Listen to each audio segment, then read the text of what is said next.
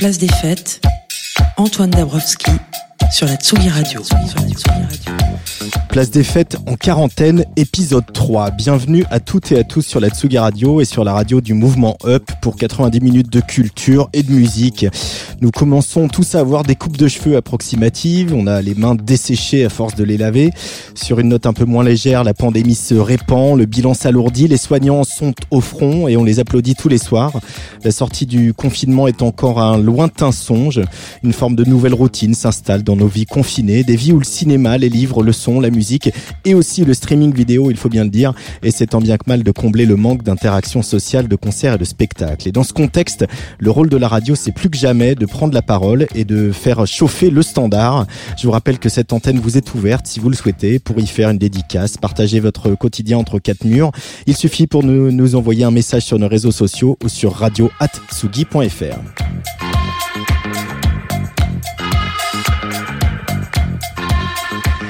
À 18h30, comme chaque jeudi après Place des Fêtes, place au mix, un mix signé à quatre mains et à distance par les gars de Santé Records, Bottine et Apollo Noir.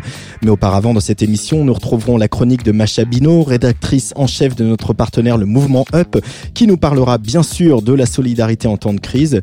Également au programme les conseils euh, lecture de notre libraire Nicolas Jalaja pour son rendez-vous dans l'espace littéraire. Nous évoquerons le sommaire du tout nouveau numéro de Society avec le rédacteur en, en en chef adjoint du magazine Pierre Boisson. Et puis je vais téléphoner à quelques artistes, hein, je peux pas m'en empêcher. Aujourd'hui, on va philosopher avec euh, La Féline, on va danser en campagne avec Dombrance et on va jouer avec Chassol qui vient de faire paraître le fascinant Ludi sur Tricatel. Chassol tout de suite sur le player de la Tsuka Radio.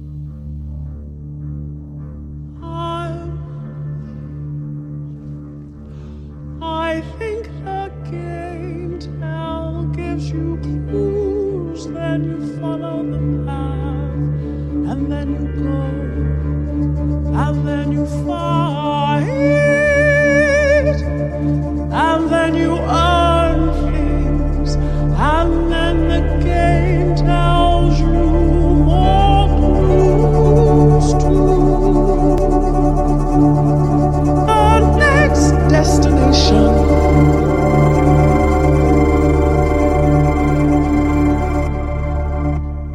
I think the game tell, gives you clues, and then you follow the path, and then you go, and then you fight, and then you earn things, and then the game tells you more clues to the next destination. I think the game tell, gives you clues, and then you follow the path, and then you go, and then you fight, and then you earn things, and then the game tells you more clues to the next destination. I think the game tell, gives you clues and then you follow the path and then you earn the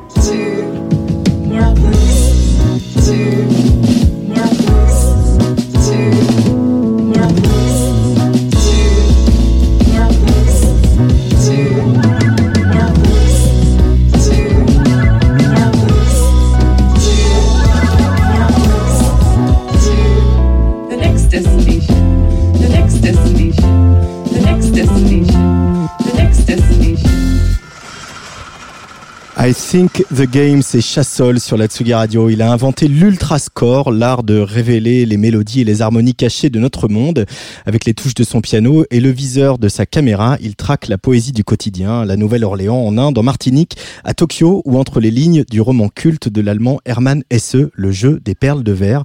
Il en a tiré un album labyrinthe où il fait bon se perdre et il est au téléphone sur la Tsugi Radio. Bonjour Chassol. Salut Antoine. Ça va bien?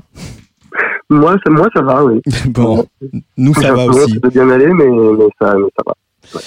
Euh, Est-ce que déjà pour commencer ce, ce, ce petit quart d'heure ensemble pour parler de cet album Ludi, tu peux euh, nous parler un peu du jeu des perles de verre de ce roman d'Hermann Hesse, un, un Allemand. Voilà, ce roman est paru finalement en 1943 euh, quand il était en, ah, en, en 43, en Suisse. Pas en 47 que c'est passé Non, en 47 il a eu le prix Nobel. J'ai un peu fait mes devoirs. Ah oui, oui c'est vrai, oui, c'est vrai. Ah oui, c'est paru en 43. bah. Ouais, ouais. Mais en fait, il l'avait Ouais. écrit bien avant et euh, Ouais. vu ses prises de position par rapport au régime nazi, il a jamais pu sortir euh, ce livre. Quelle, quelle importance il a ce livre euh, pour toi, euh, Chassol? Écoute, c'est l'œuvre de, de S qui a une qui a une grande importance pour moi euh, en général. J'ai eu des révélations avec euh, Narcisse euh, Siddhartha. Euh, c'est des, romans que je lis depuis euh, depuis mon adolescence, tu vois. Et, et celui-ci, le jeu des perles de l'air, je l'ai lu assez tard. J'ai lu vers euh, je devais avoir 30, 30 et quelques années. Et il m'a paru encore plus dingue que les autres. En ce sens que j'avais vraiment l'impression qu'il me parlait à qu'il me parlait à moi dans le creux de parlait de moi. euh, tu sais, avec cette, il y a un, un enfant qui est pris jeune, c'est le, le héros, Joseph Ballet, et on le prend jeune, on lui fait faire de la musique, et, euh, il se révèle grâce à la musique. Donc, euh, bon, voilà, on est toujours content quand il y y a un livre ou un film qui parle, qui parle de soi. Euh, tu y voyais, alors tu as commencé la musique euh, très jeune, très tôt, hein, dès, l'âge de 4 ans. Tu y voyais déjà de, la musique ou une possibilité musicale euh, dans ce roman, toi qui vois de la musique un peu partout? Oui, oui, alors dans, l'avant-propos, il y a une très bonne avant-propos, et puis avant que le roman démarre vraiment, il y a tout un, tout un descriptif de l'époque par, euh, par, par Herm- Hermann Hesse, mais avant ça, il y a, un avant-propos qui est vraiment pas mal, qui explique euh, que le bouquin s'appelait avant exercice de jeux musicaux, que vraiment la musique est l'espèce de la musique qui arrive à coudre tout, à, re- à rejoindre, qui va faire euh, s'unir euh, le- l'esprit euh, et la chair, à faire la terre et le ciel, euh, le père et la mère, euh, un peu les marottes, les thèmes, euh, les thèmes taoïstes de, de Hermann Hesse, quoi, qui, qui oppose toujours. Enfin, il fait semblant d'avoir une vision assez binaire, qui veut unir, euh, unir les sciences euh, dures et la poésie, tu vois, par exemple. Et, euh, et dans ce bouquin, c'est vraiment la musique qui est le- l'espèce de style qui va réussir à unir euh, les, les antagonismes comme ça. Tu donc euh, c'est très, très très bien décrit. Par exemple, il y a un moment qui décrit euh, que Hermann, Hermann Hesse, avant, avant d'écrire ce bouquin, est dans son jardin. Il a une cendre qui le qui les poussette sur un, sur un, tu vois, sur un petit tamis, et il voit dans le mouvement des cendres un mouvement qui lui rappelle un, un mouvement d'un truc de, de Mozart, tu vois, un Mhm. mouvement rythmique musical. Donc c'est à ce point-là que la musique est présente dans, dans ce, dans ce, dans ce, dans ce, dans ce livre. Et tu vois, enfin, les, les mystères qu'elle qu'elle nous file euh, avec son invisibilité, enfin, tu vois, ils sont hyper bien écrits euh, chez, chez S. Tu vois. Il parle très bien musique, en- il a les bons termes, il n'est pas musicien, mais il a les bons, la bonne sémantique. C'est pas, ça fait pas pitié, quoi, tu vois. Ça fait pas, c'est pas un malaise euh, comme si tu regardais, je sais pas, une série qui parle de musique et où euh, les mecs disent euh, des rythmes diaboliques, par exemple. Euh, Il y, a la dimension jeu aussi. Tu es joueur, Chassol Euh, oui, oui, j'aime beaucoup jouer, oui. C'est vrai Ouais. ouais, je fais des jeux de mots aussi, je fais pas mal de calembours, quoi. T'es calembour. Bah, par exemple, ton nom, c'est quoi? C'est Antoine Dabrowski? Bah, non, enfin, bon, Dabrowski, quoi, tu vois, ce genre de choses, voilà. Qu'est-ce que ça, bon. Qu'est-ce que ça permet ce, ce, ce procédé, l'ultrascore que tu, tu as inventé, euh, voilà, qui vient aussi euh, bah, de ta formation musicale, du fait que tu as été copiste à, à la SACEM, donc tu as transcrit des, Oui, morceaux euh, pour la SACEM pour que les artistes puissent les, dé- les déposer. Exactement. Euh, oui, Qu'est-ce que ça permet pour toi? Ça permet de changer de perspective, de révéler de la poésie cachée, comme je disais? C'est quoi cet outil que tu as mis au point? J'ai l'impression que ça correspond à une, une envie un peu boulimique, tu sais, de, de s'approprier les choses. Euh, tu sais, ça me fait penser, c'est souvent cette idée quand tu es dans, devant un paysage génial, ou bien même dans le train et que tu vois le décider le paysage, tu sais, tu, tu le trouves super, euh, tu trouves ça super beau, tu te dis, ah, ça ferait une belle peinture, ah, ça ferait une belle photo, ah, ça ferait un bon, une bonne séquence de film avec un travelling. Je sais où j'aimerais bien courir dans ce paysage, je sais pas comment la- l'appréhender, tu sais pas comment l'avaler, quoi, tu sais pas comment l'approprier. Euh, Ça passe, quoi, les choses passent. Et là, euh, en filmant et en, en mélodifiant euh, le- pas, les- ce qu'on a filmé, c'est une façon de se l'approprier, quoi, une façon de pouvoir toujours le revoir, de, de figer un moment et de lui donner plein de réalité, tu vois, parce que si tu, fais, si tu, tu prends une séquence filmée, que tu la répètes et que tu changes la musique derrière, bah t'as t'as une, façon différente à chaque fois de voir la même image se répéter. Donc c'est une façon d'avaler, ouais, une façon de Mhm. s'approprier. Mais c'est une manière de, mais- de tendre un miroir aussi au monde. Qu'est-ce que qu'est-ce que dit qu'est-ce que disent les notes que, que ne dit pas l'image? Oula, que disent notes que nous dit ça euh, Bon, écoute, je pense que chaque domaine a, euh, a tu vois, une, une énorme euh, palette, euh, une palette très riche d'émotions possibles. Tu vois, je veux dire que la limite n'est que nous, euh, les mots qu'on peut mettre sur les émotions. Tu vois, donc, euh, mais euh, je sais pas, il y a, il y a, il y a, y a watt milliards d'accords euh, qui expriment euh, là les là les, les nombres d'émotions euh, complexes, riches et différentes. Tu vois, c'est pas juste majeur, mineur, triste, gai. Euh, tu vois, il y a des trucs, il y a des choses très très très. Euh, bah, par exemple, une chose, regarde, une, euh, un sentiment diffus comme par exemple tu te réveilles, tu t'as rêvé, tu te souviens de ton rêve, mais t'as aucun mot à mettre dessus.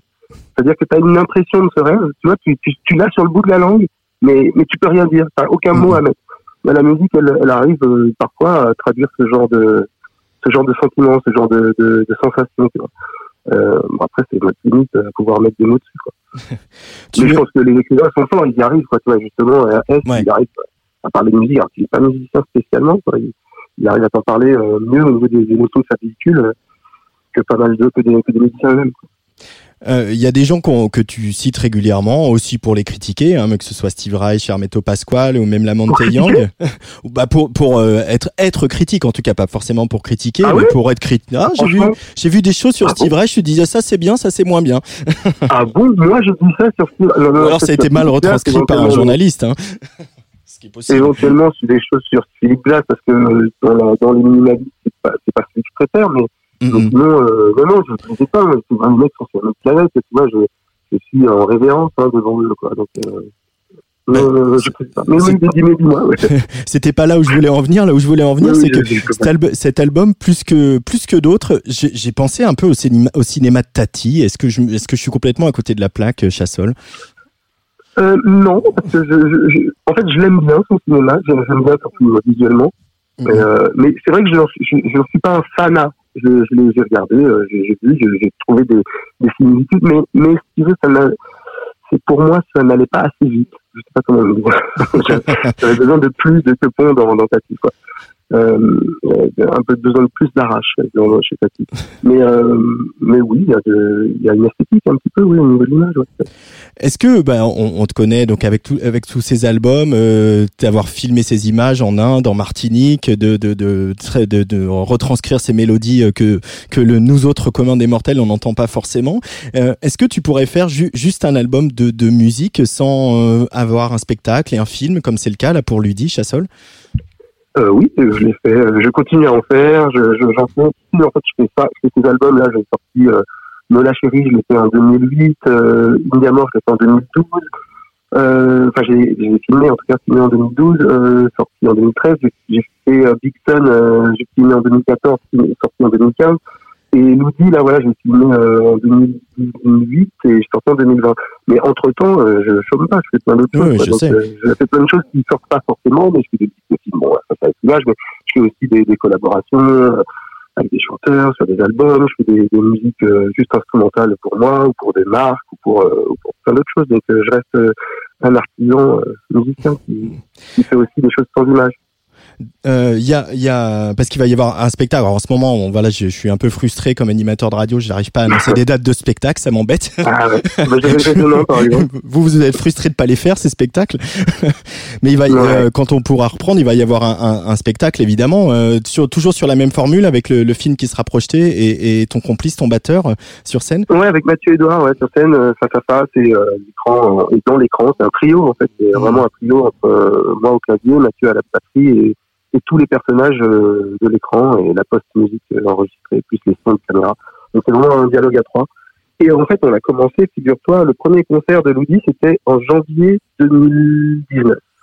Bien avant que ça sorte, quoi. un an avant que ça sorte, quasiment. tu vois. Et puis il y a- il y, a eu ce concert aux, aux euh, au Festival des Inrock à la Gaîté Lyrique, tout début Ah mars, ouais, euh, avant qu'on, quand on pouvait encore faire des concerts. ouais, voilà. Et euh, j'ai fait mon dernier concert, euh, c'était à Senon, au Rocher de Palmer, euh, à Bordeaux, euh, le jeudi avant le confinement. Donc on sentait que c'était le dernier. ouais. On avait pas mal de dates qui s'étaient annulées en Italie déjà. Mhm. Donc on a vu l'arrivée d'Italie avant, et puis, euh, et puis au fur et à mesure, euh, bah, tout, tout s'annulait. euh, on a compris quoi. Et je pense, j'ai l'impression que ça va pas reprendre avant septembre en vrai. Euh, pour revenir à, à Pour tout l'album. le monde, hein, je veux dire. hein. b- Bien sûr, bien sûr. Bah, pour nous aussi. on a fermé le studio, là, on l'a bricolé à la maison, mais on aimerait bien le rouvrir à un moment. Ouais. Pour revenir à, à Hermanès euh, et au, au jeu des perles de verre, dans, dans, dans le jeu, il y a une dimension de hasard. Il y a une dimension de hasard aussi quand tu composes, euh, Chassol? Oui. Euh, une dimension de hasard quand j'écris. Euh, ouais, où est-ce qu'elle est cette dimension de hasard? Attends, j'essaie de réfléchir. Euh, c'est pas vraiment une dimension de hasard qu'une dimension de, de laisser aller, quoi. Mhm. Euh, cadre- ça reste cadré, tu vois. Moi, tu regardes ça dans, les, dans mes disques, euh, moi je viens quand même du jazz, mais mais il n'y a pas du tout de solo, quoi. Il n'y a pas de solo, euh, de solo comme en jazz, quoi. Tu vois, tout est, c'est très écrit, mais donc la dimension de hasard, bah, une dimension de hasard dans. Je, je, reboot parce que là, je, me fais réfléchir. Mais en gros, euh, en lisant sur le jeu, j'ai vu. Euh, y avait quatre catégories, euh, il y avait une classification avec avec quatre, catégories qui étaient définies par Roger Calois, euh, sociologue, euh, qui les jeux et les hommes. Et dedans, il y a une, classification qui est euh, les jeux de compétition, les jeux de, de simulacre, les jeux de rôle, c'est-à-dire euh, les jeux de vertige, ça, ça- me vient faire tourner la tête, et puis les jeux de hasard. Euh, donc, bon, moi, dans la conception même du, du film, il n'y a pas tant de hasard parce que j'essaye de construire euh, une maison d'après un plan que j'ai en tête Mhm. il se trouve que ah, y a des moments. c'est- En fait, comme je compare beaucoup la- l'écriture, la, la, euh, la, la composition, le, le fait de sortir, de fabriquer ce, ce disque ce film, je compare à fabriquer une maison, tu vois. Et euh, bon, quand tu fabriques une maison, je sais pas quelle est la part de hasard qu'il y a dans, dans une maison. Et euh, je sais pas trop si, si tu considères que c'est du hasard de, dire bon bah je préfère mettre cette euh, dans la déco, je vais mettre cette euh, cette peinture, je vais la mettre sur ce mur droit plutôt que sur le mur gauche. Bon, c'est peut-être du hasard, on va dire. Euh, L'inspiration. voilà. Et euh, après le, le hasard, il y en a dans une séquence. Parce que je- dans la séquence du jeu de la phrase, tu vois, à chaque fois que les, les mots se répètent, euh, on ajoute un mot et ben, les, les joueurs ne savent pas quel, quel mot va être prononcé. Donc il y a, eu- il y a du hasard euh, lié à, à la non-connaissance, on va dire. Mais de toute façon, c'est la même chose. C'est toujours la même chose. Le hasard, c'est, ça n'existe pas vraiment. Ce qui existe, c'est euh, notre euh, incapacité à pouvoir tout calculer. Chass- Chassol, euh, cette période qu'on vit, est-ce que pour toi elle est propice à, à la création, à l'inspiration, ou en fait on est trop rattrapé par le quotidien ou par l'anxiété de ce qui nous arrive? Bah, disons que le on est, je ne vais pas parler, je vais pas pour dire, pour, je sais pas que, je sais pas ce qui est on.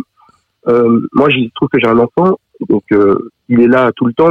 normalement, il est pas là, il est à la crèche. Donc là, je dois m'en occuper, donc j'ai pas le temps euh, que j'imaginerais propice à la, à la création. Je l'ai qu'à partir de 21h jusqu'à 5h du matin. Mais c'est comme ça que je fais d'habitude. Donc, euh, donc ça, revient au même, sauf que j'ai moins de temps la journée.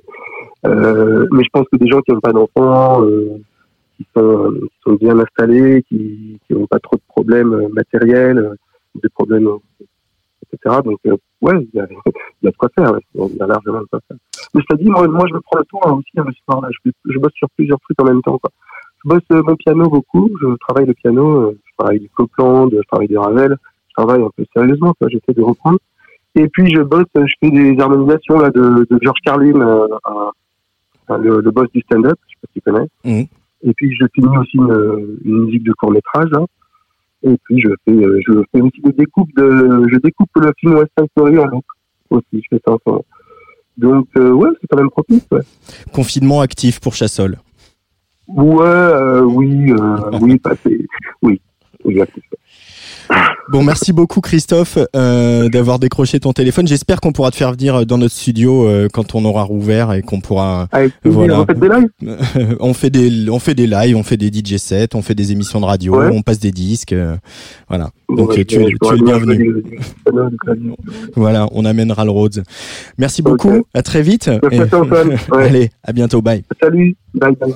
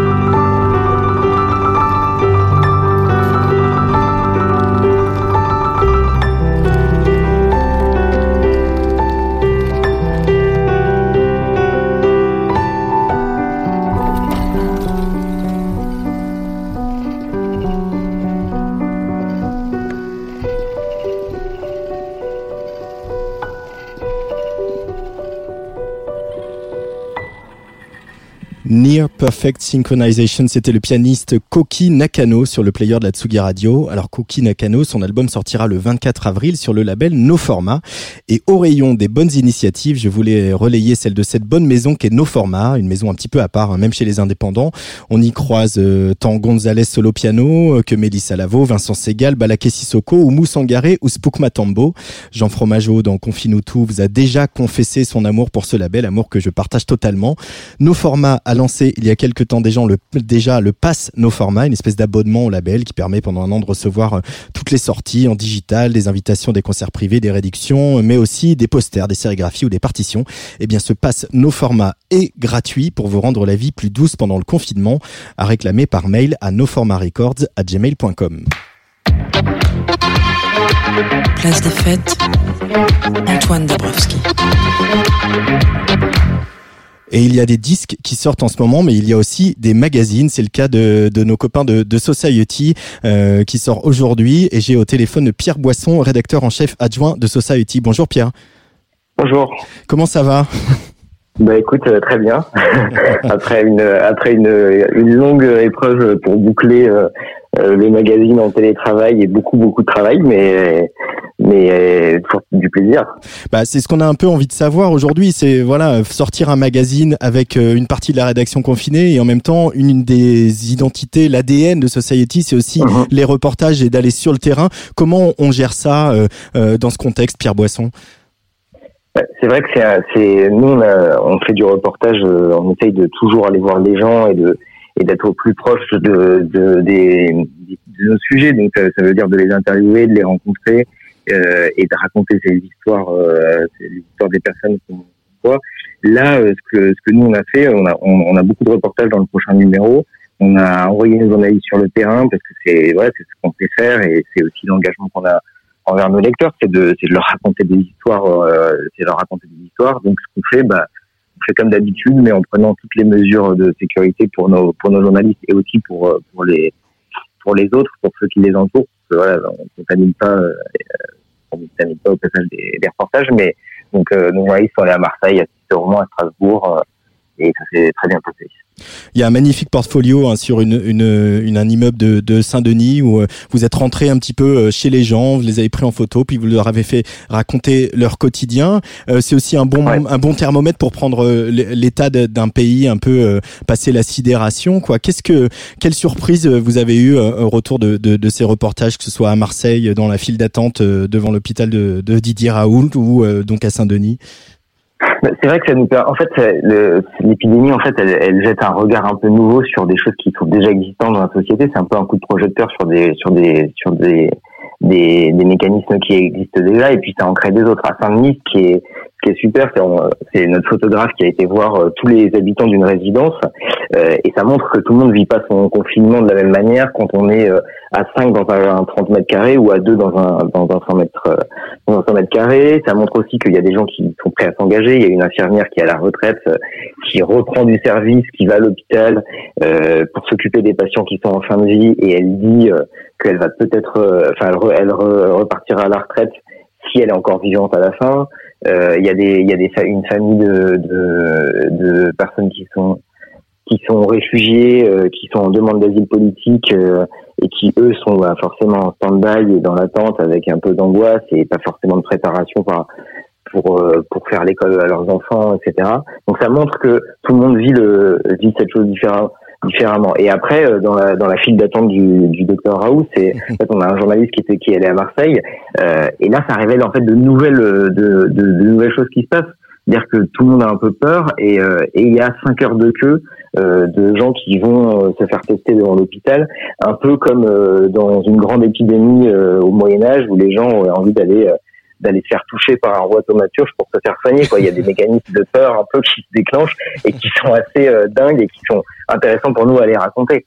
Et puis il y a aussi euh, en ouverture euh, du magazine quasiment une retranscription d'un apéro Skype entre cinq euh, trentenaires Ouais. italiens qui vivent un peu partout en Europe. Et puis la République en manque, euh, le reportage sur euh, donc les dealers, les gens qui se précipitent la veille du confinement euh, chez leurs dealers, etc. Euh, Ça c'est pareil, c'est c'est- j'ai- c'était stupéfiant, j'ai envie de dire. Bah, c'est en même temps, ouais, c'est, ça pose forcément des questions comme euh, d'approvisionnement de, de, de denrées. La, la drogue en est, en est, en est une. Donc effectivement, il y a des gens qui essayent de, qui sentent que ça va être un problème et qui du coup se précipitent euh, à Saint-Ouen dans les fours pour aller euh, prendre un peu des, des, des marchandises comme il y a d'autres qui sont précipités sur du PQ. Et euh, mais mais par contre ça- après ça pose la question aussi du, du trafic de drogue parce que euh, il y a beau il y a c'est toute une économie parallèle qui représente du travail et de l'argent pour euh, pour euh, pour des quartiers entiers. Comment euh, les gens font face à ça? Parce que forcément la, la demande euh, chute. C'est comme une entreprise normale, quoi. Et donc du coup, bah, les- on voit que, enfin, c'était Roberto Saviano qui disait que le, le trafic de drogue c'était la pointe avancée du capitalisme. Mm, mm. Et c'est vrai en fait. Donc du Bien coup, le, le trafic se, re- se essaye d'inventer des formes de contournement. Euh, et puis, euh, c'est ce que disent les policiers qui, qui bossent au stup, euh, en cas de prolongement du confinement et de, et, du, et de la chute de la demande, ils vont forcément euh, devoir se resituer sur d'autres terrains. Donc, ce ne sont pas le trafic de drogue, mais qui peuvent être euh, les attaques de distributeurs, par exemple. C'est un des, un des trucs, les, les, les premiers trucs qui, qui leur venaient en tête. Il y a peut-être un créneau sur le trafic de masques chirurgicaux et de gel hydroalcoolique en ce moment euh, pour, pour les semaines à venir. C'est fort possible. C'est fort possible et c'est déjà en cours, en fait. Ouais, puis il y a même le- ce dealer qui raconte aussi qu'il s'est procuré euh, toute la panoplie du jogger pour euh, aller courir, pour livrer ses, Ouais. courriers- ses, ses clients. C'est quand même, c'est quand même pas piqué verres. Il y a aussi un portrait de la nouvelle star du gouvernement, Olivier Véran, d'une ex-nouvelle star politique, c'est Najat Vallaud-Belkacem, qui faisait une petite tournée improbable euh, pendant Exactement. les municipales qui nous paraissent être euh, le siècle dernier, en fait. En tout cas, Society est en kiosque pour les kiosques qui sont ouverts. Euh, Pierre Boisson, euh, voilà, on est dans une période un peu compliquée pour, pour la presse, mais euh, voilà, Society sort et on peut aussi s'abonner. Il y a plusieurs formules couplées pour s'abonner également à SoFoot. euh, tout ça sur le site de Sopress. Hein. Ouais, nous, euh, l'idée, c'est de, face à, face à la situation, c'est de se démener. On pense que les gens n'ont jamais eu besoin d'autant d'informations. Et franchement, c'est vrai, c'est, on a besoin de s'informer. Non, c'est- aussi une des réponses à l'épidémie, en réalité. Et euh, nous, on sort une newsletter aussi tous les jours, euh, newsletter du confinement avec euh, des trucs un peu drôles, mais aussi euh, des, des choses très sérieuses. On peut s'abonner sur le site de Sopress. On peut effectivement y aller en kiosque. Il y a quand même, les kiosques sont ouverts. Et après, euh, on, on a deux choses. Nous, on, a, on peut acheter le, le- le numéro en digital sur l'application Sopress. Et puis là, euh, spécialement pour le confinement, on a lancé des offres d'abonnement vraiment à, à prix exceptionnel. Je crois que Society, c'est trois mois pour 6 euros. Et on peut coupler même Society et SoFoot euh, euh, trois mois pour 10 euros. Et il y a un nouveau numéro de SoFoot aussi qui sort. Un nouveau numéro de SoFoot effectivement qui sort euh, euh, demain, je crois, hein, si je dis pas de bêtises. Alors, je je veux pas dire de bêtises, mais je sais que c'est consacré euh, aux nouvelles tactiques de pressing euh, inventées par les Allemands. voilà. En tout cas, merci beaucoup Pierre Boisson. Bon courage parce que dans 15 jours, il y a un nouveau Society qui doit sortir, donc vous remettez ça, quoi. On remet ça, ouais. C'est déjà reparti. Allez, merci beaucoup et à très vite. Et nous, dans quelques instants sur Tsugi Radio, on va retrouver notre chanteuse philosophe, La Féline.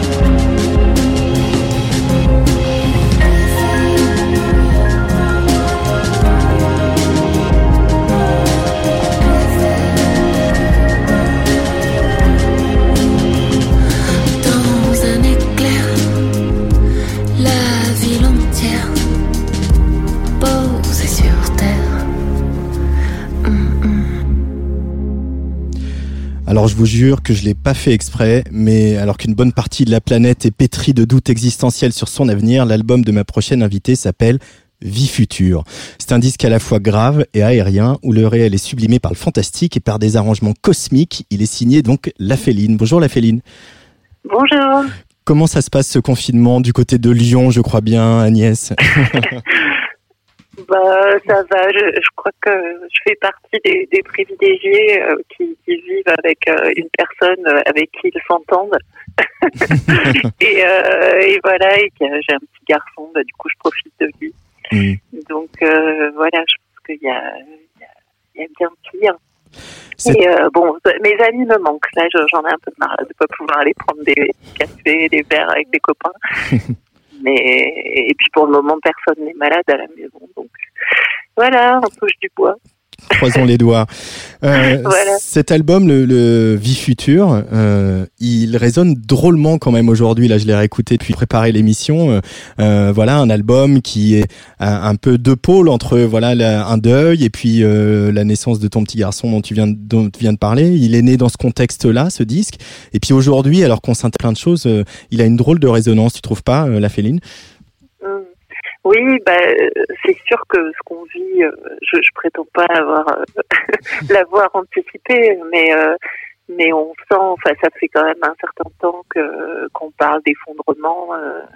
ça fait un certain temps qu'on sait que que la mondialisation produit des choses qu'on n'est pas forcément en mesure de, de maîtriser, qu'on parle d'anthropocène, donc tout ça, c'est pas, au fond, on le découvre pas. Peut-être que ce qu'on découvre, c'est une expérience qui nous atteint comme ça dans notre euh, quotidien, euh, de manière aussi, voilà, euh, enfin, radicale. Et encore, on a, la plupart d'entre nous avons quand même encore l'électricité, l'eau courante, des moyens de, des moyens de, de continuer à s'acheter ses yaourts préférés. donc, on n'a pas, c'est, pas trop violent, mais, enfin, et ça l'est quand même. Pour, pour, pour la plupart d'entre nous quand même. Donc là, on vit dans notre chair euh, des choses qu'on vivait peut-être plus euh, par euh, représentation. Quoi. J'écoutais euh, hier une émission, un, vieux podcast en fait, parce que il y avait un artiste qui m'intéressait que je, je voulais écouter, et, et il parlait de, de pandémie en Afrique. Et, et, et je me disais, mais c'est fou, en fait, la, la façon dont les journalistes parlaient, enfin, qui étaient très consciencieux et tout ça, mais c'était une empathie euh, à distance, en fait, enfin, forcément. Et, et, et, et, et on- et je me disais, mais vraiment, c'est ça, c'est plus un discours qu'on peut tenir euh, aujourd'hui. Enfin, on, peut, on pourrait plus parler comme ça parce que tout à coup, ces drames qu'on a l'habitude de décrire comme des drames lointains, bah, maintenant, ça y est, c'est, c'est à notre porte, quoi. C'est, Mm, et, euh, et donc, ça, c'est, c'est certain que beaucoup de choses vont, vont changer. Peut-être que c'est, tout était déjà là, mais c'est notre conscience, en fait, de, de- du monde, quoi, qui, qui, en fait, qui est plus vive parce que, parce que, voilà, on, va- on, on va éprouver, euh, moi, je pense beaucoup euh, enfin, aux gens qui, qui vont se retrouver un peu sur la paille parce que, parce qu'en fait, euh, leur, leur moyen de subsistance dépendait de leur travail quotidien, quoi. Donc, Mhm. euh, là, j'ai vu qu'il y avait 7 millions de chômeurs aux États-Unis. euh, Ouais, c'est stratos, stratosphérique. Ouais. Il y a, il y a, tu Ouais. t'en parles dans le disque en même temps. Tu parles de de de, de ces qu'on de qu'on a qu'on est allé planter du côté de la Californie et qui en fait meurent, sont malades. C'est pas du tout leur climat, etc. Euh, c'est euh, quelque chose dont dont les artistes doivent se sévir, même si on ne peut pas forcément relier le, la, la pandémie à la crise écologique, mais euh, l'air du temps, c'est forcément quelque chose dont on dont on se sert, dont c'est de la matière première quand on écrit des chansons. La Féline. Oui, après, ouais, avant que tu prennes la métaphore de l'air du temps, parce qu'en l'occurrence, ça fait une métaphore climatique, mais, mais ouais, au, au sens J'ai oublié que je parlais à une euh, philosophe. moi, enfin, euh, c'est c'est quelque chose que je, pour le moment, j'ai pas trop fait avec la Féline de, de parler de, de société ou de sociologie, et parce que c'est hyper difficile en fait artistiquement, et moi qui suis inspirée par des trucs euh, plutôt euh, euh, mic, euh, enfin, soit des trucs de, de, enfin, j'allais dire de New Wave, était hyper social, hyper politique, mais en français, on a un peu de mal, quoi. Enfin, tout de suite, ça fait basculer dans des registres. euh, de, de, de chansons euh, réalistes, enfin que, que que peut-être un, un certain goût, euh, pas, dont un certain goût peut se méfier, mais, mais en fait, bon voilà, c'est ce qu'il y a de plus difficile. Et, et du coup, bon bah, je, je parle pas trop de, de, de, de vie sociale, mais finalement de l'air du temps, comme tu dis, au sens de ouais, de regarder le ciel et ou écouter et voir que euh, il y a moins de chants d'oiseaux. Enfin, ils reviennent un peu, c'est un des, un des aspects positifs de cette crise. les oiseaux reprennent le pouvoir. Euh, ça, oui, moi, quand je quand je compose, euh, de toute manière, je j'essaye d'être toujours ici et maintenant, même s'il y a plein de manières d'être ici et maintenant. Donc, euh, je, je- c'est marrant, c'est, enfin, pardon, je divague complètement, mais quand, quand j'étais euh, gamine, je dessinais tout le temps, et j'adorais euh, dessiner des bonnes femmes en tenue de, en costume d'époque, enfin, d'époque, c'est-à-dire euh, 19e siècle, quoi. Et je me rappelle que j'étais, je tenais des grands discours pour dire oui, euh, la mode d'aujourd'hui, euh, c'est pas beau, moi je préfère dess- dessiner des femmes avec des grandes, avec des costumes d'époque. Et c'est pas pourquoi j'ai repensé à ça récemment. Et, euh, et en musique, en fait, c'est pareil. Parfois, on aimerait bien se dire qu'on est encore dans les années 60. Enfin, ça, ce serait ça le, co- le costume d'époque. C'est-à-dire un âge, euh, un âge du rock où, euh, où on pouvait exprimer des, des choses, euh, voilà, des, enfin, parler de libération sexuelle et, et être à la pointe de, de ce qui compte aujourd'hui, quoi. Et alors, je dis pas que la libération sexuelle euh, et encore moins que le sexe, ça compte pas aujourd'hui, mais euh, voilà, c'est plus tout à fait, euh, c'est pas ça le front de l'histoire, quoi. Et, et donc, euh, voilà, je peux pas, pas faire des chansons en costume d'époque. euh, il y a quelque chose qui, qui finit par euh, mentir, par être, euh, par être fallacieux, quoi. Donc, tu- sachant que la pop, en plus, a un, un art musical euh, qui, qui s'inscrit, voilà, dans, qui, qui marque euh, beaucoup à une échelle générationnelle. Et ben, il faut que, il faut que les générations se reconnaissent dans ce que, dans ce que tu chantes. Et euh, a priori, ta génération. Il y a deux femmes qui euh, apparaissent, on, on se renseigne un peu à propos, que c'est Laurie Anderson et Anne Sylvestre, deux femmes qui, a priori, n'ont rien à voir. Ah oui, Qu'est-ce qu'elle-. Sauf dans ta tête, justement, c'est quoi le lien entre les deux euh, qui viendrait se, se frictionner comme ça sur Vie Future, cet album de la Féline? Ben, c'est les deux, les deux envies enfin, que moi, je, avec lesquelles je, je négocie tout le temps, en fait, dans la féline. C'est euh, l'émotion euh, ben, que suscite le, le son, enfin, vraiment le, le travail sur le son et, et le, la posture peut-être même un peu arty, parfois, d'aller chercher euh, subtilité, euh, euh, vraiment de, se- de travailler pour l'auditeur qui, qui va passer du temps à t'écouter euh, euh, et qui va peut-être s'interroger sur le type de, de, de matériel que tu as utilisé. Enfin, il y a presque un côté aussi fétichisme. De, de, moi, j'adore euh, manipuler des, des pédales. euh, euh, le travail de production aussi, c'est vraiment tout un jeu avec avec Xavier de réalisation. Parfois, on, on travaille sur des détails. je pense que la plupart des gens, enfin, font pas forcément gaffe, quoi. Donc, on a on a mis une réverbe inversée à ce moment-là. Donc il y a une sorte de pointillisme euh, de, de, du son qui, qui, euh, qui, qui en un sens euh, voilà m'a- m'anime beaucoup et j'adore ce travail-là. Et Laurie Anderson, c'est un petit peu ce côté-là, même si elle, est c'est une artiste complète, hein, donc elle s'interroge aussi sur le sens de la vie et tout ça, mais elle a ce, soin euh, euh, dans le, travail du son. Notamment, il y a un morceau qui m'avait marqué, moi, quand j'en- j'enregistrais euh, Future, c'était Same Time Tomorrow, qui est un- donc un morceau de Laurie Anderson euh, des années 80 et euh, 90, pardon, et, qui est, euh, enfin, si, des auditeurs ont envie d'écouter, vous verrez, elle, a des, bruits de réveil, il y a toute, euh, une ambiance sonore qui est, extra musicale et euh, elle intègre ça à la musique, mais tout ça, c'est vraiment un travail hyper fin.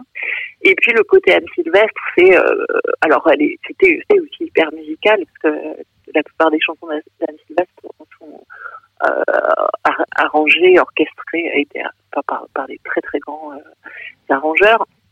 Et elle-même, euh, voilà, c'est quelqu'un qui, ses mails sont très très singulières, très souvent euh, inspirées du jazz. Enfin, il y a, aussi tout un travail musical qui est moins sur le, son, les textures sonores en, en, en elles-mêmes que, que sur les types d'harmonie.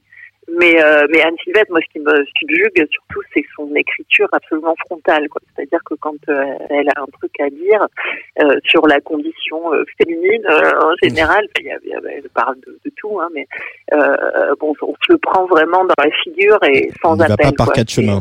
Voilà, donc quand elle sa fille que euh, sa fille lui a volé sa vie, quoi, que- qu'elle lui a coupé les ailes, Enfin, c'est terrible. C'est des espèces de, phrases comme ça absolument terribles qu'on imagine dans des conversations euh, vraiment douloureuses euh, de, de, des films de, de Claude Chabrol, quoi. Mais mais euh, et, enfin en même temps c'est pas pas très cinématographique euh, Anne Sylvestre. C'est vraiment la chanson comme poésie, quoi, comme et, et poésie. euh, existentielle quoi et, et j'aime beaucoup moi ce fait qu'elle euh, c'est à la fois une euh, une autrice très euh, très imagée enfin et en bah, il y a beaucoup d'imagination chez Anne Sylvestre. A d'ailleurs son travail aussi pour la musique pour les enfants euh, le montre. Et en même temps c'est la réalité euh, dite d'une manière euh, crue. Et, et, moi j'essaie beaucoup d'être sur ce film des choses en fait sans trop de métaphores quoi. De, que, que l'imagination travaille, mais pas pour euh, dissimuler sous des métaphores, mais juste pour euh, que, que que ce qui est cru apparaisse encore plus crûment, enfin, ou euh, de manière encore plus saisissante dans, dans une image, euh, voilà, qui, qui frappe quoi. Euh, la féline. Ah, la féline euh, donc est partie. Euh, le téléphone a coupé. Alors pourtant c'était un téléphone fixe. Euh, vous avez tous entendu. Voilà, je voulais quand même avoir une, dernière petite avec la féline sur sur euh, parce que elle a sous les docteurs en philosophie. La féline, elle s'appelle Agnès Guéraud. Elle a publié, je vous le montre euh, à l'image, un ouvrage qui s'appelle Dialectique de la pop euh, aux éditions de la Découverte.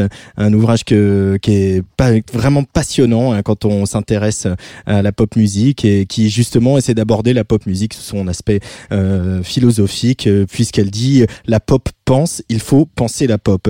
Euh, on en reparlera une prochaine fois, j'espère, avec la Féline. Euh, on va écouter Vision de Dieu, euh, juste extrait de Vie future, euh, avant de retrouver Nicolas Jalaja et son rendez-vous dans l'espace littéraire.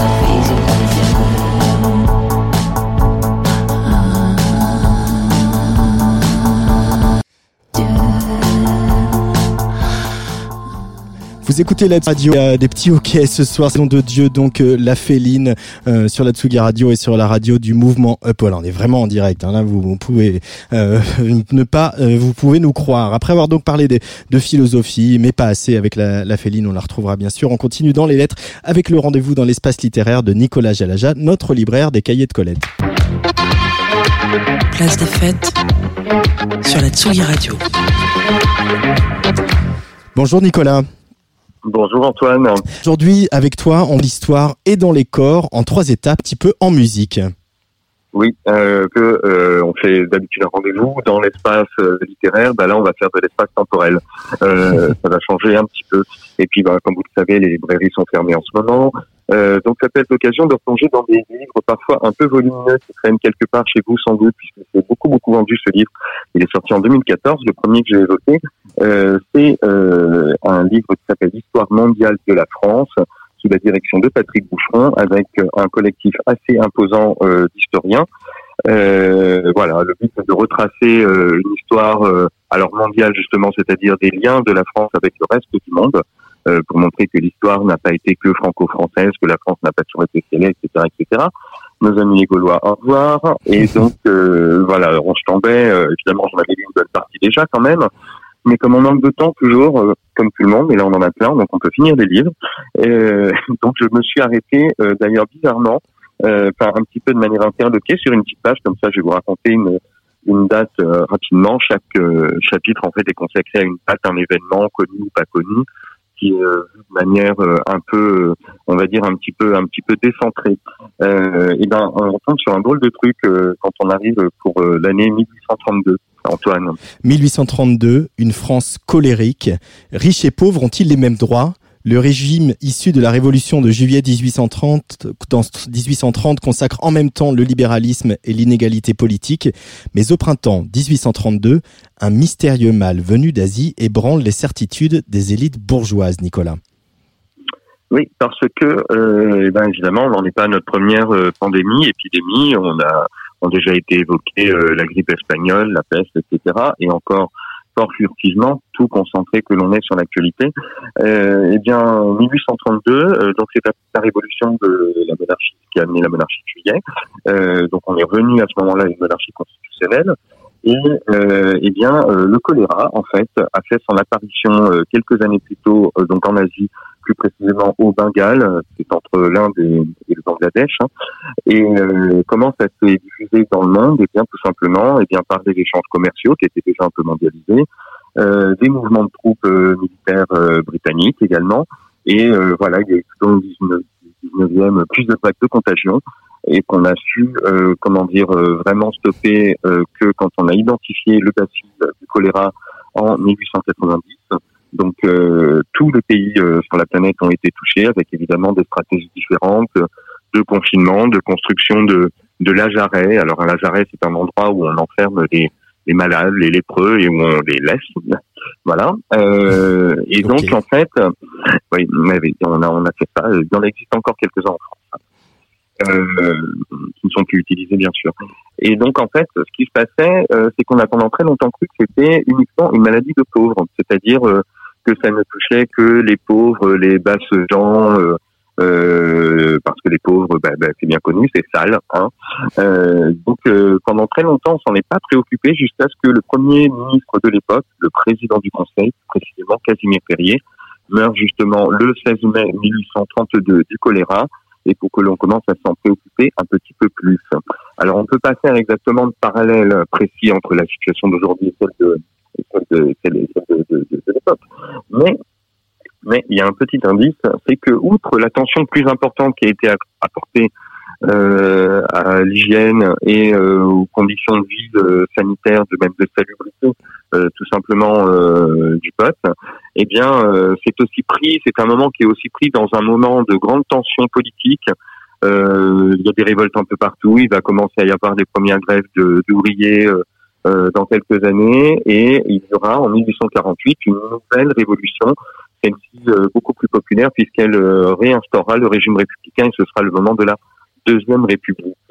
Euh, donc voilà, donc euh, un moment euh, comme ça de, qui exacerbe des crispations déjà très présentes euh, peut tout à fait euh, apporter euh, des choses, non seulement des progrès, mais aussi euh, euh, des désordres, et puis peut-être par la suite des progrès, peut-être des renversements de régime. Enfin voilà, l'histoire ne l'histoire ne s'arrête jamais. Alors Hein, Nicolas, n'est-ce pas, Rappelle-nous le titre de ce premier ouvrage.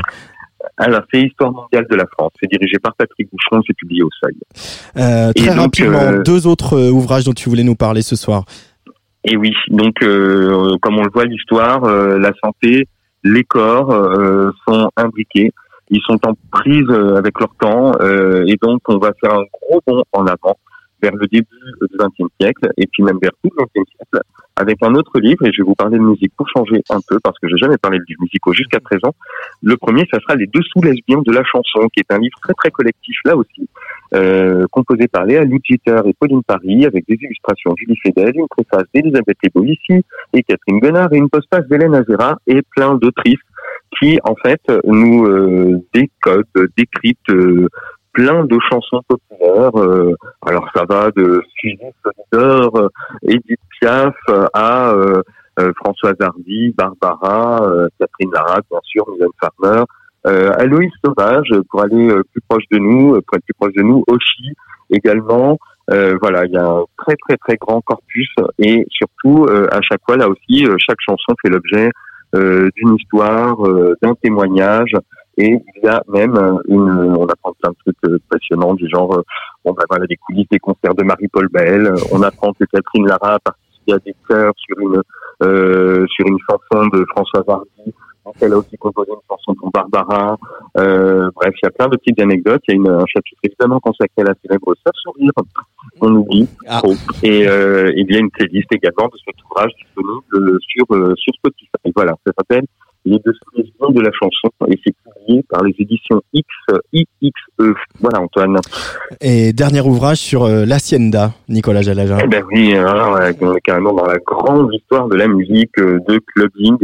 Euh, L'Hacienda est écrit par Peter Hook et Peter Hook c'est le bassiste euh, de Joy Division et euh, de New Order. de New Order, bien Voilà. sûr. Voilà, et c'est un livre donc, qui a été publié aux éditions Le Mot et le Reste il y a quelques années et qui traînait dans ma bibliothèque et que j'ai repris parce que j'avais le temps. Et c'est génial en fait. Bon alors évidemment c'est euh, on connaît l'histoire euh, de la formation du groupe. Euh, Bernard euh, Sumner et, euh, et Peter Hook sont amis d'enfance. Ils vont voir un concert des Sex Pistols en 76. Euh, le lendemain, euh, Peter Hook achète sa première basse. Euh, un peu plus tard, ils vont rencontrer euh, Ian Curtis, euh, recruter un batteur et fonder Joy Division. Et tout ça va les amener un petit peu après, évidemment, à rencontrer un manager, à monter le label Factory. Euh, L'album Unknown Pleasure sort en 79. Il commence à tourner en Angleterre, en Europe. Enfin bref, ça commence à très bien marcher. Et ces braves gens, euh, malheureusement, sont arrêtés en plein vol par le suicide de Ian Curtis euh, en mai 1980 et euh, juste à la veille de leur départ pour une tournée aux États-Unis. Et euh, en fait, ils vont quand même aller en 81 à New York, et c'est là qu'ils vont en fait découvrir les grands clubs new-yorkais, comme le Dance Superior, euh, le Studio 54 bien sûr, et euh, d'autres qui vont avoir envie d'importer ça à Manchester pour en quelque sorte rendre à Manchester, euh, euh, comment dire, donner Manchester un lieu, un lieu euh, qui puisse exacerber un petit peu toutes les créativités présentes. Et euh, ça va être un bordel innommable. Le club existe de 1980 à 1997. Euh, le groupe est plus ou moins, euh, la gestion est évidemment catastrophique. Le, le trop grand euh, n'arrive pas à remplir les programmations trop élitistes. Mais, mais, mais, mais, mais, euh, ils vont faire venir petit à petit, donc euh, évidemment plein de groupes. Euh, New Order euh, va jouer beaucoup. Euh, Frankie Goes to Hollywood, euh, Certain Ratio, Cabaret Voltaire, Fat Gadget. Euh, pff, euh, la, la liste franchement est trop longue. On y passerait Mhm. une émission entière.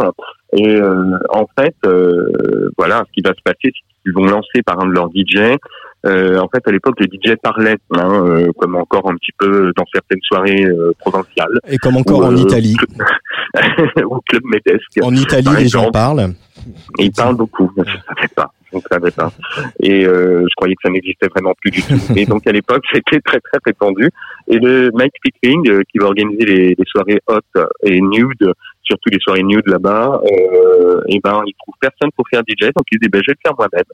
Et, euh, et du coup, DIY, eh ben, il a très très bien fait puisque ça met en, en le, point de départ en fait euh, de la démocratisation de, on va comme on dit maintenant, euh, de la house, de la musique de clubbing, de la techno, euh, de la culture DJ. C'est euh, voilà, c'est un vrai, c'est un vrai, c'est un vrai big bang. Tout ça Voilà, raconté par euh, Peter Hook, donc ce- dans ce livre L'Hacienda qui est paru aux éditions? le mot et le reste. hein. Et c'est super bien, c'est un ton très libre, c'est hyper agréable à lire, c'est génial. Voilà. Merci beaucoup Nicolas euh, Jalaja, libraire au cahier de Colette pour ce rendez-vous dans l'espace littéraire. On se quitte euh, toujours plaisir, dans les mots Antoine. avec la voix du slammer et musicien britannique Ghost Poet qui publiera son nouvel album le 1er mai. On écoute donc Concrete Pony tout de suite sur la Tsugi Radio.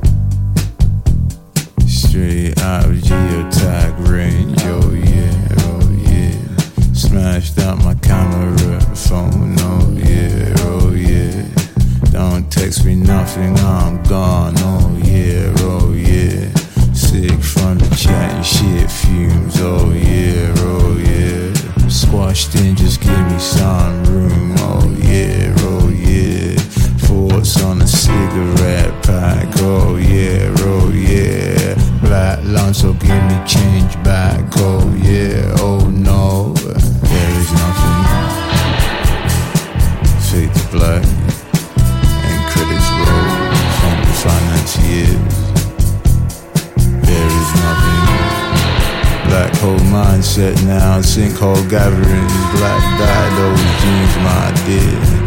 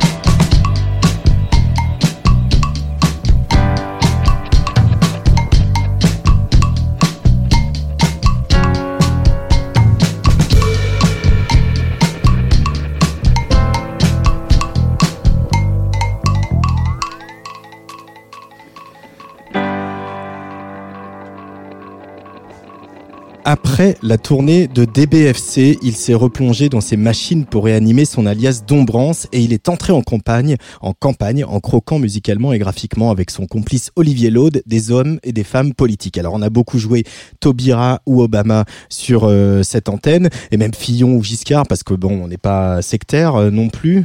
On connaît tous sa cuisine, en tout cas celle de son lieu de confinement puisqu'il a été un des premiers à tenter le live en vidéo sur Facebook. Sylvain Di Cristo l'a d'ailleurs inscrit au programme du Maison Tsugi Festival la semaine prochaine. Certains ont du mal à travailler pendant cette période étrange. On dirait que ce n'est pas son cas puisque Dombran, c'est lui dont il s'agit, a sorti un nouveau maxi, un maxi franco-mexicain qui tire le portrait de l'actuel président du Mexique, Andrés Manuel López Obrador. On va parler avec Dombrance de quelques minutes, mais on l'écoute d'abord sur la Tsugi Radio.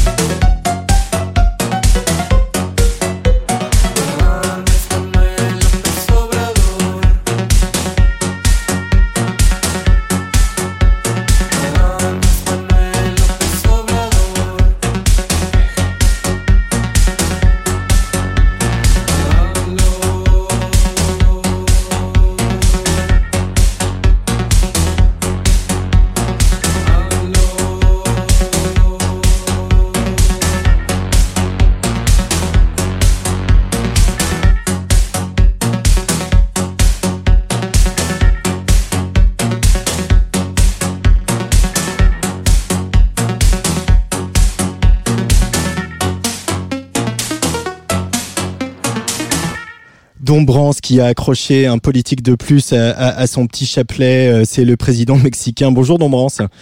Salut. Comment Salut, ça, comment ça va? Écoute, euh, ça va, je me plains pas. Bon. Euh, alors ce maxi qui vient de sortir, hein, qu'on peut euh, par exemple acheter sur Bandcamp, hein, par exemple, mais sans doute ailleurs, il s'appelle Amlo. Co- comment il est né Parce qu'il est né un peu en transatlantique, si je puis dire? Ouais, bah en fait c'est très simple. Euh, Bouffi, euh, qui est un copain mexicain, euh, un excellent producteur, était en France euh, il y a six mois ou un truc comme ça, et euh, il m'appelle, il me dit écoute, euh, je, je vais passer te voir euh, au studio, qu'est-ce que tu fais ça Je dis bah écoute, je viens déjeuner, et puis on commence à discuter, puis on parle, de- on parle un peu de mes conneries, et puis euh, on commence conneries. à parler, on commence à parler du président mexicain, et puis il m'expliquait que donc AMLO, Andrés Manuel López Obrador, était euh, c'est un président de gauche euh, qui était attendu un peu comme Mitterrand était attendu en 81. Et puis, euh, et puis quand il est arrivé au pouvoir, en fait, tout le monde s'est rendu compte que le mec était un peu zinzin. Et donc, quand il m'a dit le mot zinzin, ça m'a, ça m'a tout de suite. Euh, dit, attends, c'est marrant parce que j'ai, un morceau un peu zinzin là dans, me, dans mon disque dur. Et puis, euh, donc, on allait manger, on est revenu, on a vachement discuté.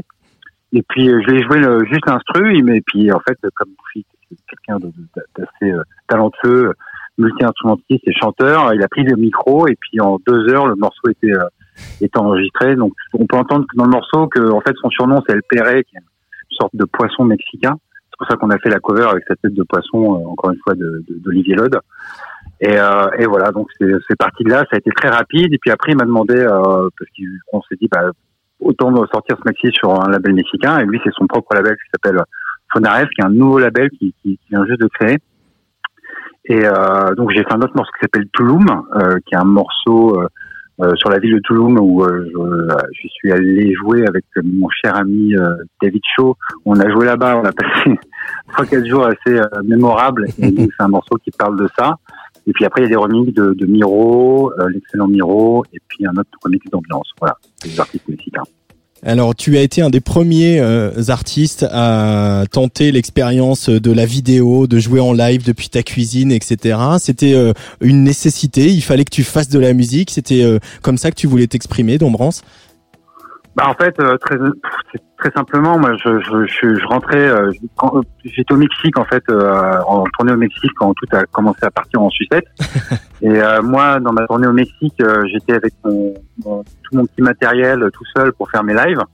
Et donc dès que je suis rentré euh, je suis pas allé voter je suis parti me confiner avec ma femme ma fille ma sœur mon beau-frère ma nièce. Et je suis parti avec tout mon petit matos donc euh, donc voilà, très rapidement, je me suis dit bon ben voilà, j'ai mon matos, euh, autant jouer, euh, faire, faire quelque chose. euh. donc je me suis pris un peu la tête, comme tout le monde se prend la tête, pour essayer techniquement de faire en sorte que ça marche. Ah, bah, je te, je te confirme que tout le monde se prend la tête. Hein. Moi aussi. Ouais, Je pense que on invente des trucs, euh, on savait pas qu'on savait les faire, quoi. Ouais, je pense que j'ai épuisé tous les tutos, un peu comme tout le monde. Après, mais attends, mais comment je fais pour faire ça Bon, En tout cas, si les gens veulent des conseils, moi, je peux vous donner des conseils puisque ça fait deux semaines que je passe mon temps là-dessus.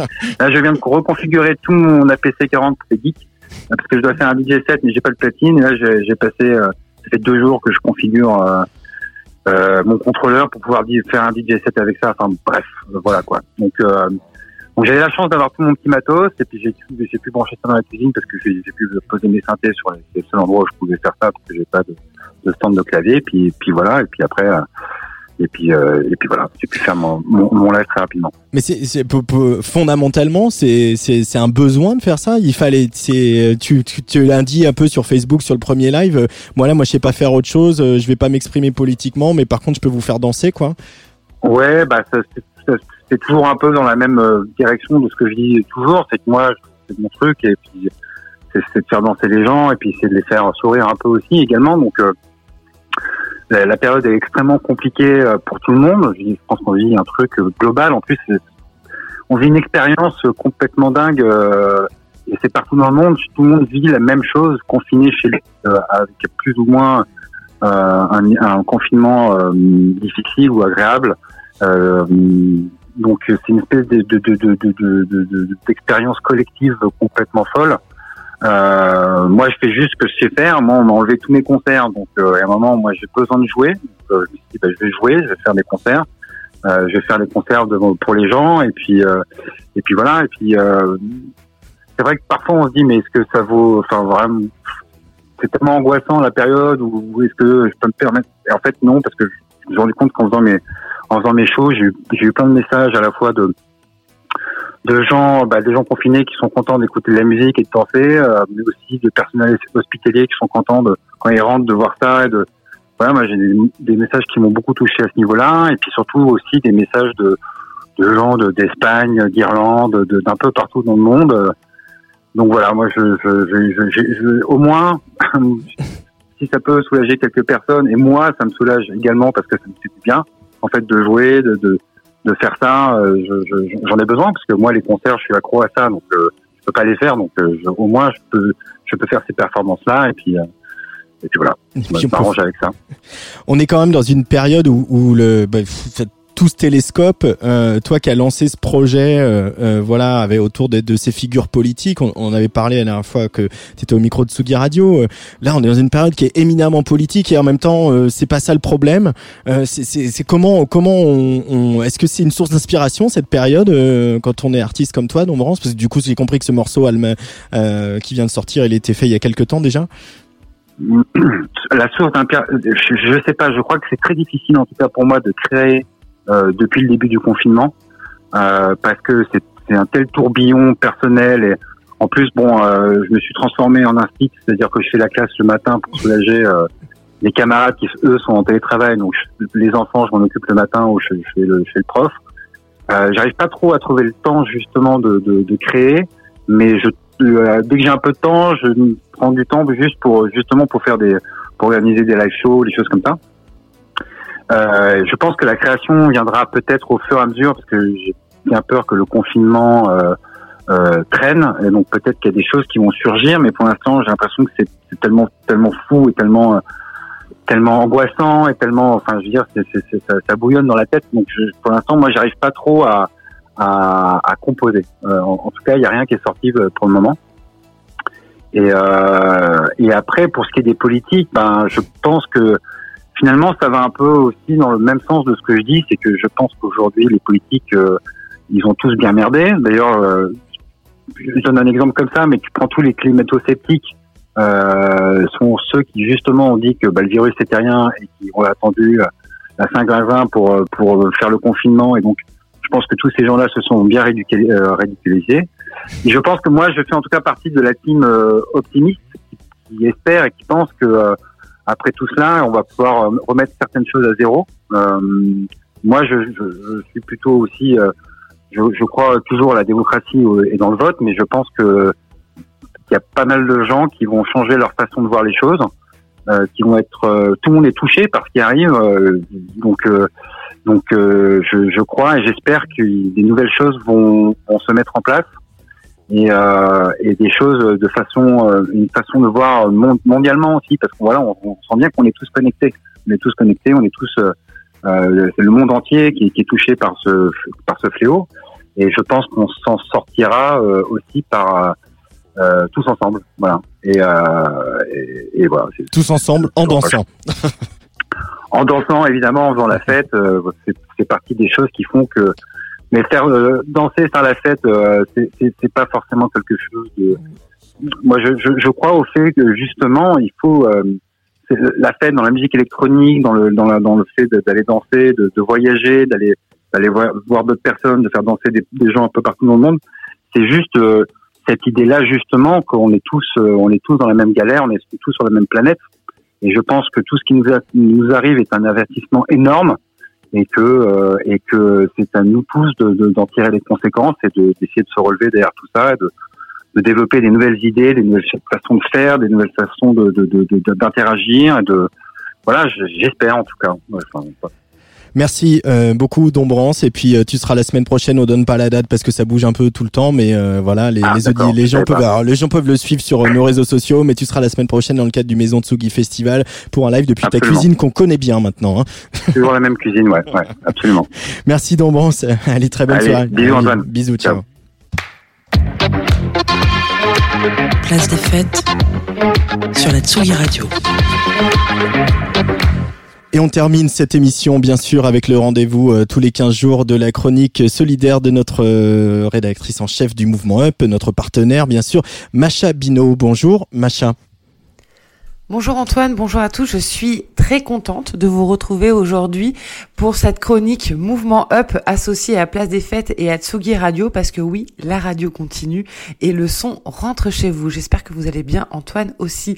Je voulais qu'on parle aujourd'hui solidarité avec deux, profils d'initiative à destination de personnes un peu plus fragiles. On parle des jeunes civiques qui s'engagent auprès des personnes isolées notamment. Et on commence avec ça, l'association Unicité qui vient de mobiliser 1000 jeunes qui effectuent un service civique à travers la France pour aider les personnes âgées isolées à mieux vivre cette période de confinement. On estime en effet à 1,5 million le nombre de personnes qui ont plus de 75 ans qui souffrent d'isolement social, soit une personne âgée sur quatre. Pour lutter contre l'aggravation de ce phénomène durant le confinement, l'association Unicité a décidé de mobiliser 1000 jeunes à travers la France pour contribuer massivement à l'action de lutte contre l'isolement de nos aînés. Les jeunes volontaires formés aux interventions auprès de seniors isolés ont une mission de maintenir le lien social avec les personnes identifiées dans les centres d'action sociale des municipalités. Ils répondent aux besoins courants comme la livraison de courses, de repas ou encore de médicaments.